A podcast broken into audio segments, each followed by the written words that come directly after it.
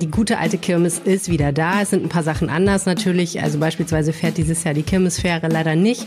Für den Betrieb hat es dann doch nicht gereicht, so kurzfristig mit dem Personal und der Wirtschaftlichkeit. Aber ansonsten ist es ein bisschen wie nach Hause kommen, wenn man auf die Kirmes kommt, wer Kirmesliebhaber ist.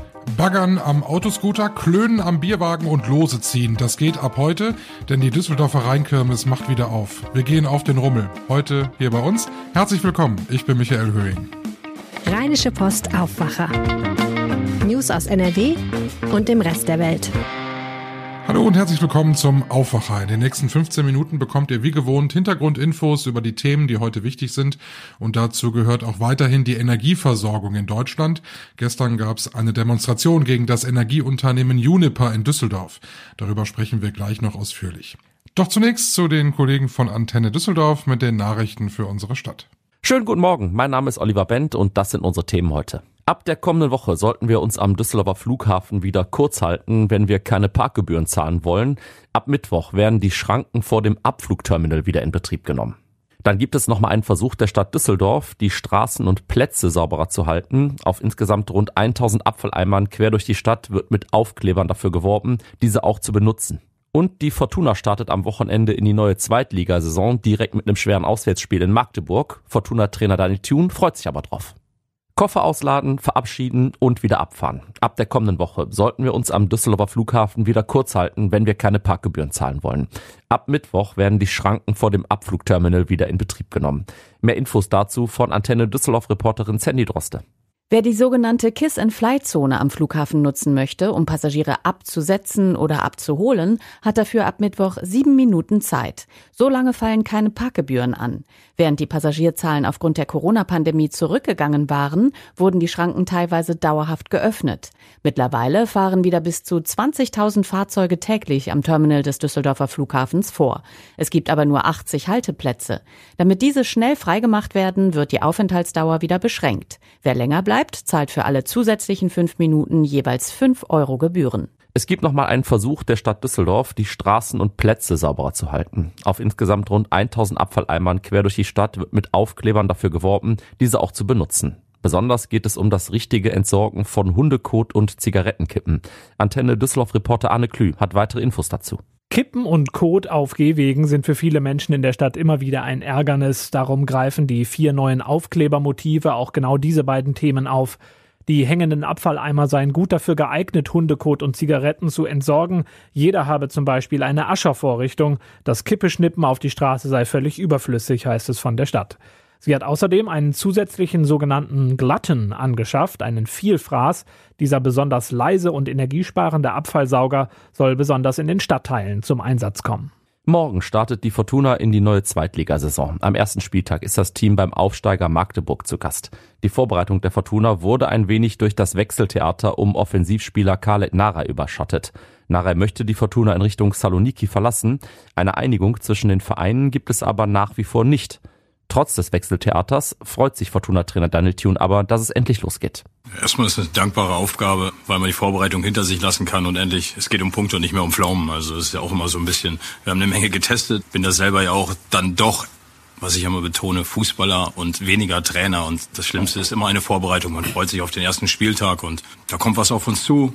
Wenn dann um 20.30 Uhr angepfiffen wird, dann freuen wir uns auf das Publikum, auf das Stadion, auf die Atmosphäre und auf die Magdeburger Mannschaft.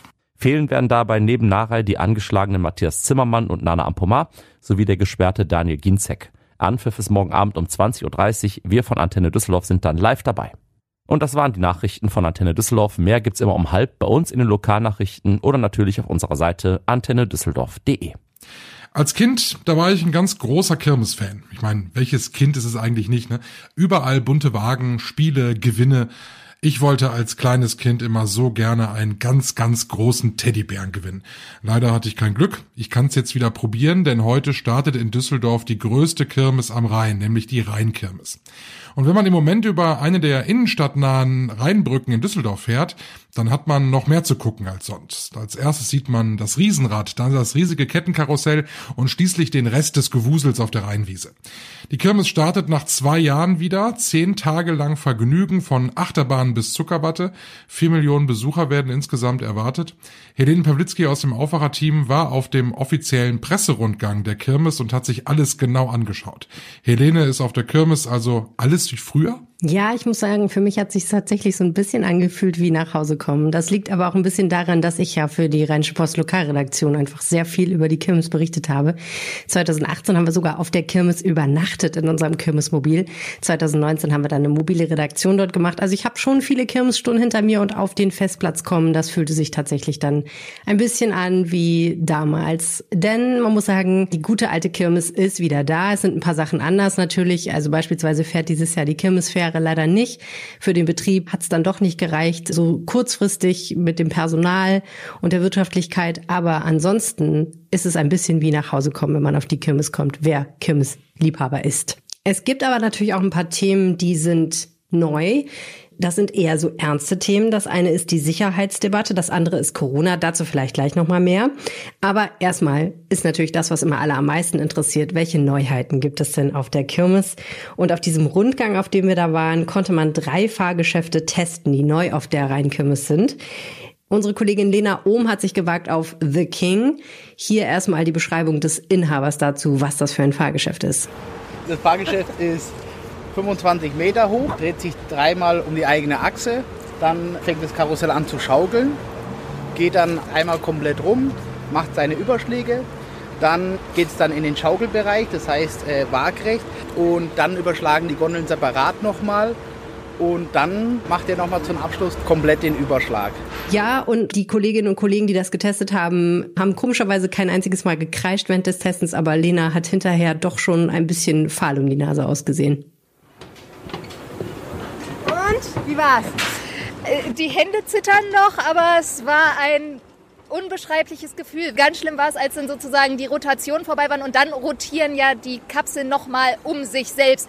In dem Moment dachte ich mir, okay, jetzt wirst du halt durch die Gegend geschleudert und es ist nichts für schwache Nerven, aber es macht Spaß. Anschließend hat Lena dann noch mal was anderes getestet. Sie ist ja wirklich hart im Nehmen. Und zwar waren wir beim Gladiator, einem Fahrgeschäft von einem Schausteller aus den Niederlanden. Wir haben der, der größte Propelleranlage Reisend äh, mit 25 Meter. Äh, das Schöne ist, er dreht sich so, aber der Gondel dreht sich auch noch ein keer um die Achse. So, wenn wir unter der Leute einladen, können die Leute oben, die dreht sich und die können dann schön über die ganze Stadt, können die mal schauen. Und wenn die denken, es ist relaxed, dann fangen wir, fangen wir ein bisschen an. Ja, und das hörte sich von außen, ehrlich gesagt, wahnsinnig an. Wir können mal kurz reinhören.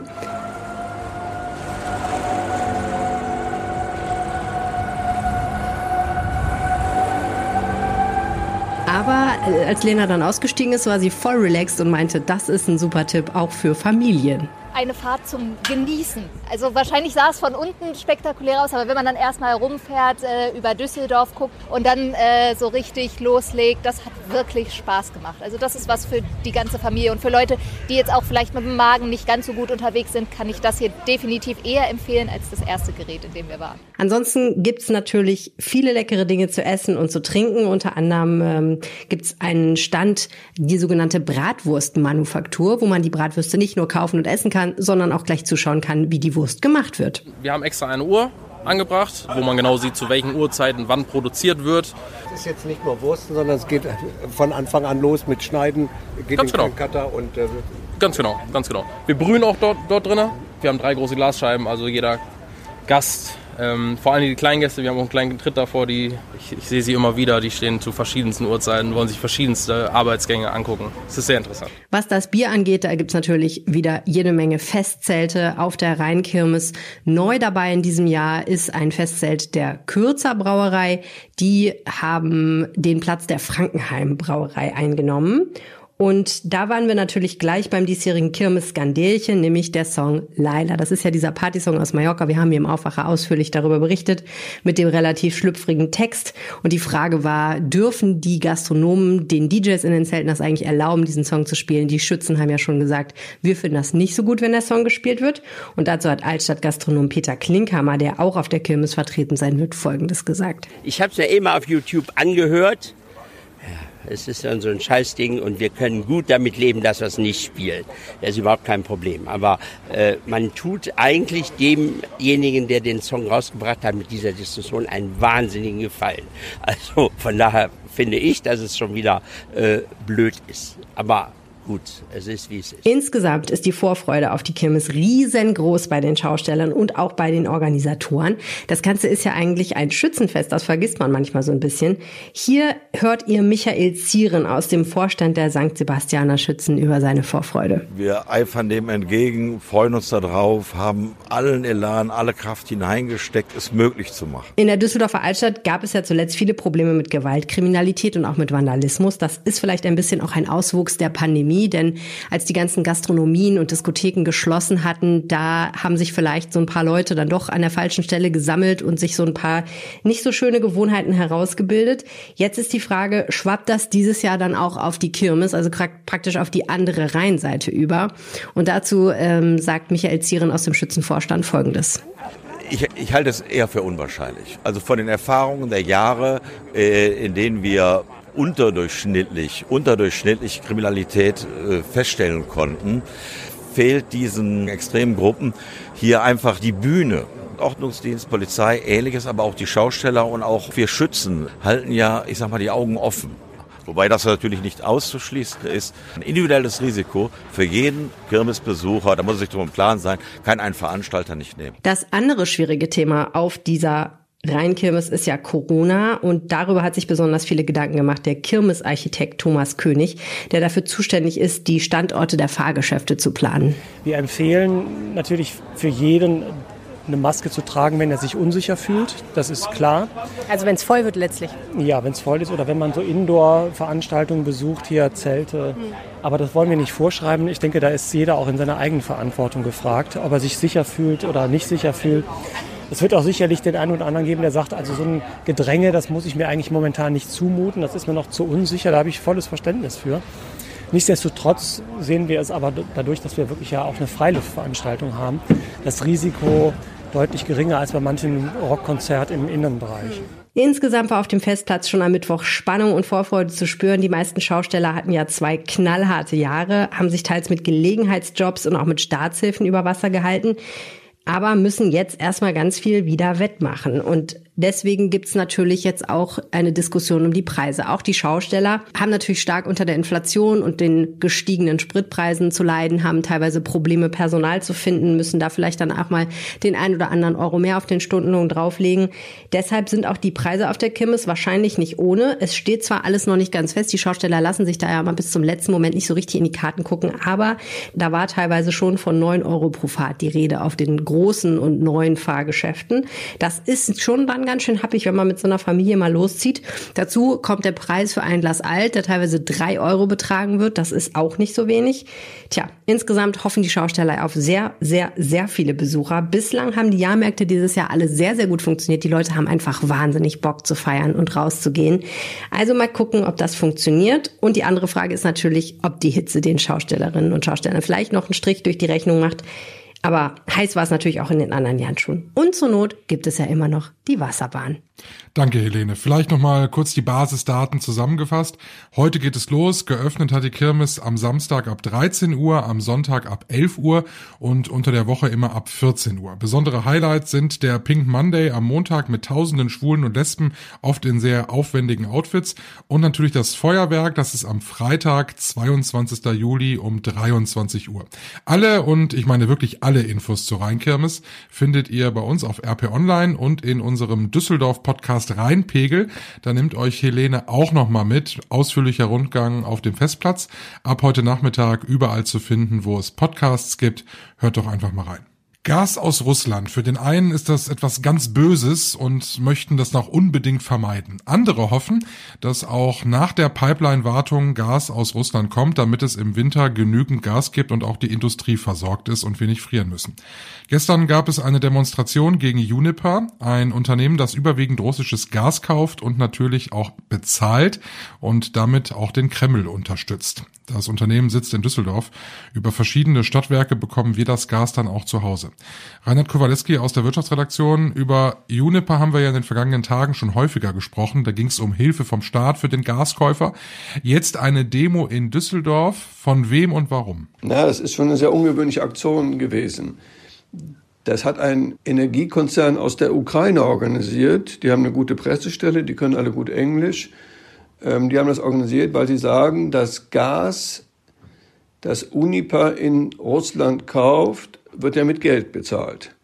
Und mit diesem Geld wird am Ende der Krieg bezahlt. Also fordern sie Uniper auf, kein Gas mehr in Russland zu kaufen. Nun lebt Uniper ja genau davon, nämlich Gas zu kaufen und weiter zu verkaufen. Was kann Uniper denn machen äh, als Alternative? Gibt es da überhaupt eine Möglichkeit? Ja, die Sache ist, sag mal, sie ist kompliziert. Ähm, ich habe da mit jemand drüber geredet, der war früher Pressesprecher der Ruhrgas. Das ist eine der Vorgängerfirmen von Uniper. Der sagt, naja, wenn man demonstrieren will, dann muss man sich in Berlin demonstrieren. Denn die Bundesregierung hat entschieden, wir machen keinen Gasboykott gegen Russland. Also kann Uniper auch gar nicht die ganzen Verträge mit Russland kündigen, weil es dafür überhaupt keine Rechtsgrundlage gibt. Jetzt gibt es aber auch viele Gaskunden, die sagen, ich möchte eigentlich den Krieg in der Ukraine nicht unterstützen mit meinem Geld.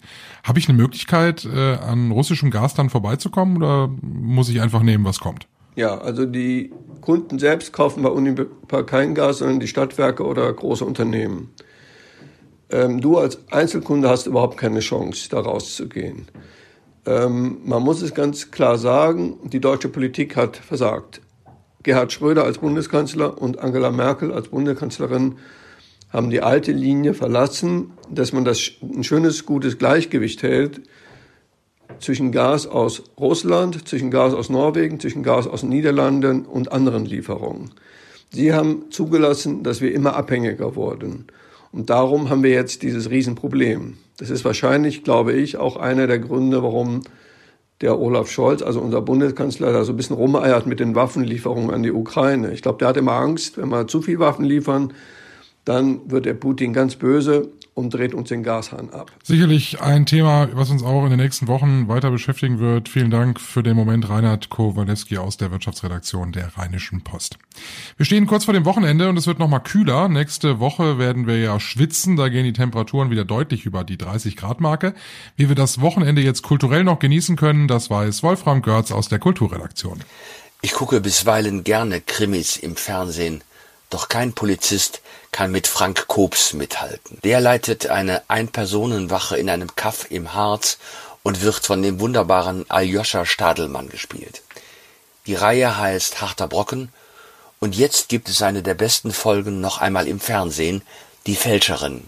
Die möchte ich in meinen Kulturtipps zum Wochenende unbedingt anpreisen.